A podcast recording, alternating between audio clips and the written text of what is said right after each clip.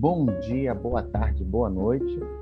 Você que está nos ouvindo nessa série de episódios de podcasts O Ouvidor Pergunta o Especialista Responde, nós que estamos conversando sobre mediação e mais especificamente mediação trabalhista.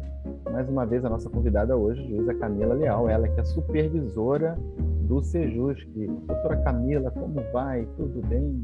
Tudo bem. Posso, posso aqui pedir licença para usar o bom dia, boa tarde, boa noite? Adoro essa. Adoro, tá sensacional. Tá, tá no ar, tá no ar, é de todo mundo. Fica à vontade, Camila. Que bom, prazer estar aqui novamente. Obrigado, Camila.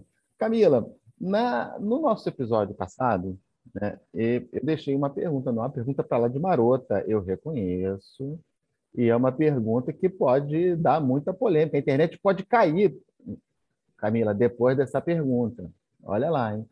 A pergunta que eu deixei no ar foi a seguinte: o que, que vale mais? Uma sentença judicial ou um acordo em mediação? Como é que a Justiça do Trabalho encara essas duas propostas bem diferentes de solução de conflito? Então, eu vou usar a ciência ao meu favor para responder isso. Tá? Olha só. É, existe um estudo que foi realizado e que se baseia em estatística, né? E aí, então, não é Camila falando aqui o que, que eu entendo como mais adequado, menos adequado, porque eu até tenho, claro, né, a minha preferência como ser humano, naturalmente a gente tem. É, agora, os estudos revelam que quando um processo judicial é resolvido através de acordo, seja pela aplicação do método da mediação ou pela aplicação do método da conciliação, ele encurta o tempo do processo pela metade. Isso representa, inclusive, menos gasto para o Poder Judiciário, na outra ponta, olhando. Exatamente. Então, se eu consigo solucionar aquele processo metade do tempo, o custo dessa ação trabalhista cai pela metade. Perfeito.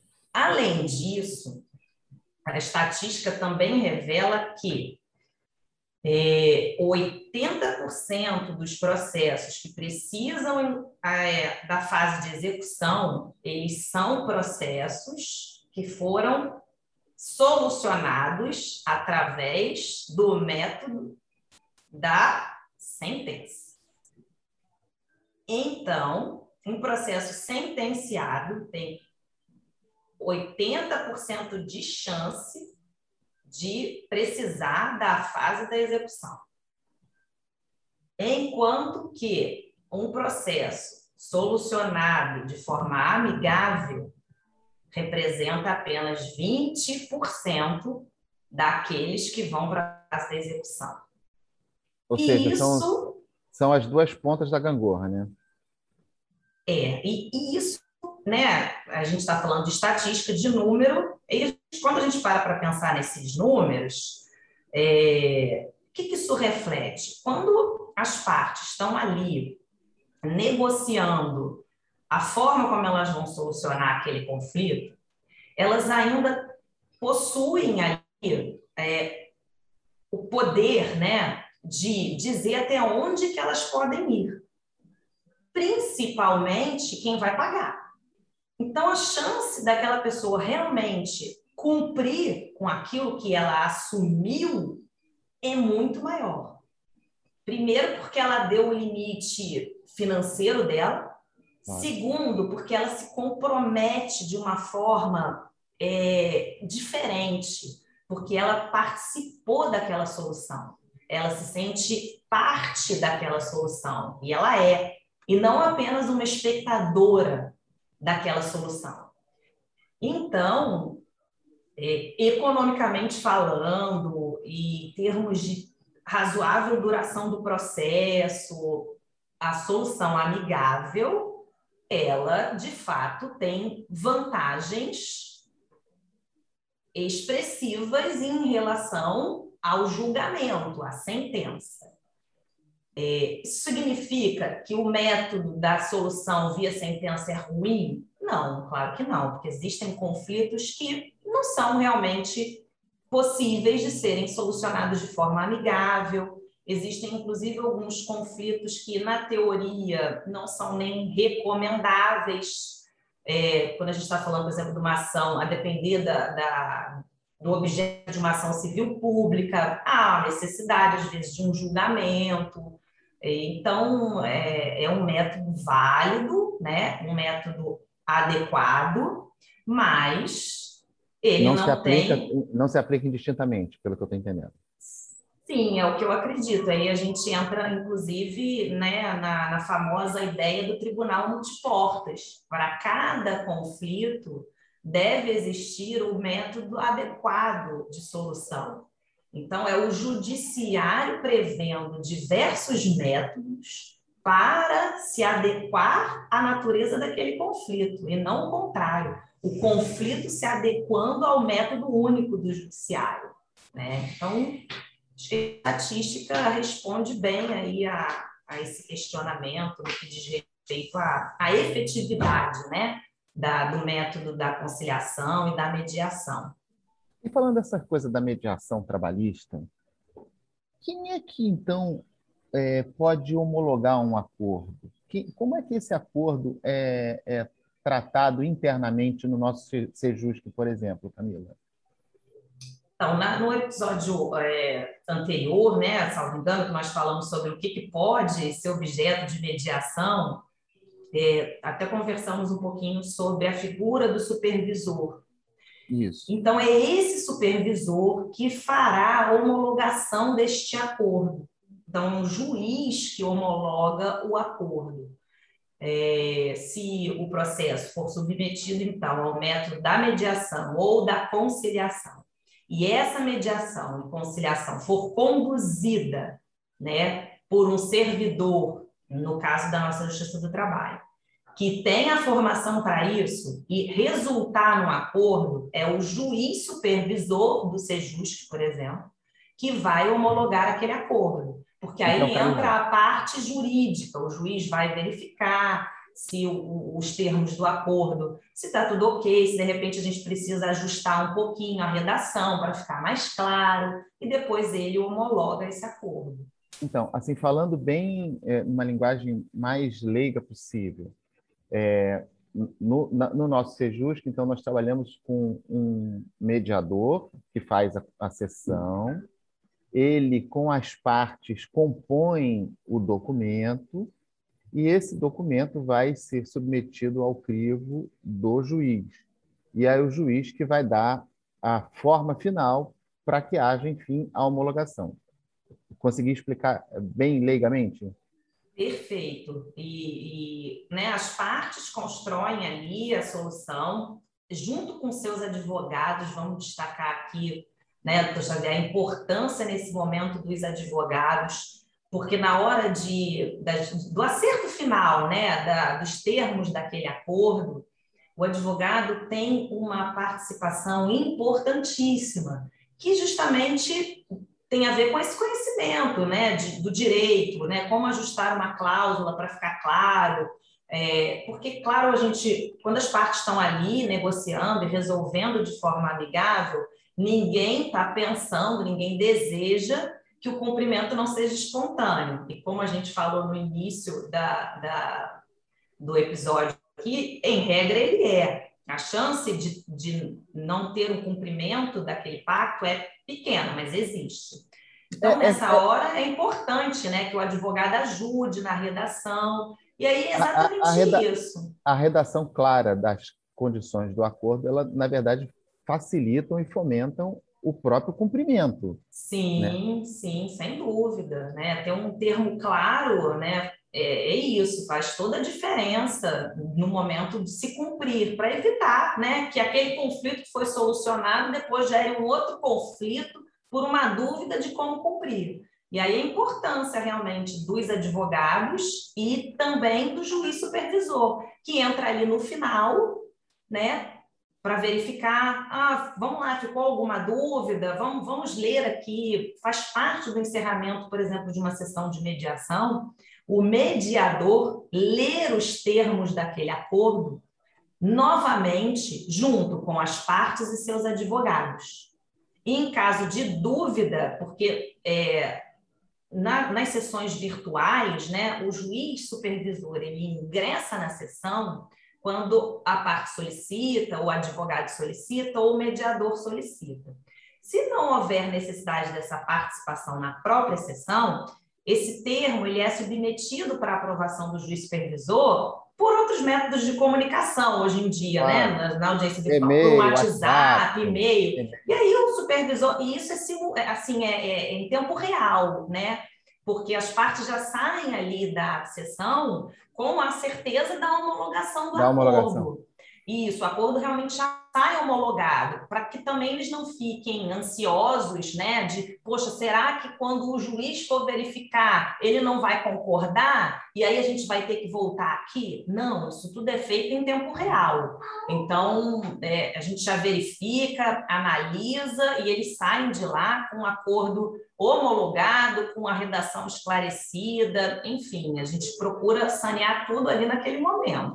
Então, Camila, quando você está numa sala de audiências, numa audiência de instrução e julgamento, e você ali na, naquele momento consegue fazer com que as partes cheguem a um acordo, você homologa o acordo, e até por, pelos termos da lei, este acordo que você homologa na sala de audiência perante as partes, seus advogados, naquela instrução, ele vale como uma sentença irrecorrível, ok? Certo, ok. Quando a gente está na mediação, o juiz, ou melhor, o mediador, ele não está exercendo uma função judicante. Não, sim. Mas o acordo surge da mesma maneira. Esse acordo também tem a força de uma sentença irrecorrível? Também, justamente porque ele é homologado pelo magistrado. Pelo... Então, é, mesmo os efeitos são os mesmos né, daquele acordo que surge na presença de um juiz, depois de uma audiência de instrução, é, é, não há distinção em relação aos efeitos que aquele acordo produz. Né, é, ah. o, o, o, ato jurídico praticado, então, ele tem os mesmos efeitos, como Sim. ser a, em, em, audiência de instrução e julgamento, vamos usar assim o termo mais popularmente conhecido, fosse realizado. Então, não, não, há, não há distinção efetivamente, não é isso? Não, nenhuma, nenhuma. E o que também, né, na, na minha visão, Camila, ele, é, essa sensação de ter um juiz assinando o documento ou acordo, né, falando mais juridicamente, é, dá às partes a sensação de que aquilo tudo não foi em vão, né? Que você, ao final, o juiz leu o que eles entenderam que era bom para eles e o juiz assina homologando. Isso dá um, uma satisfação para as partes, psicologicamente falando, até para o cumprimento do acordo em si. É, como a gente está falando, na verdade, de um processo judicial, né? Então, a, a, primeira, a primeira escolha da, da parte autora é, não foi solucionar aquele conflito, enfim, pode, pode até ter sido, mas se, digamos, descambou no Poder Judiciário, significa que, em um determinado momento, ela já ela fez a opção do conflito dela ser solucionado pelo Poder Judiciário, que, em tese, aplica o método tradicional da hétero, é, da solução, é, é, que não é uma solução consensual, é uma solução imposta pela via do julgamento. Então, o Poder Judiciário, ele diz para aquela pessoa: olha, existem outras formas de você solucionar esse seu conflito, mesmo dentro do Poder Judiciário. E eu posso te ajudar nisso.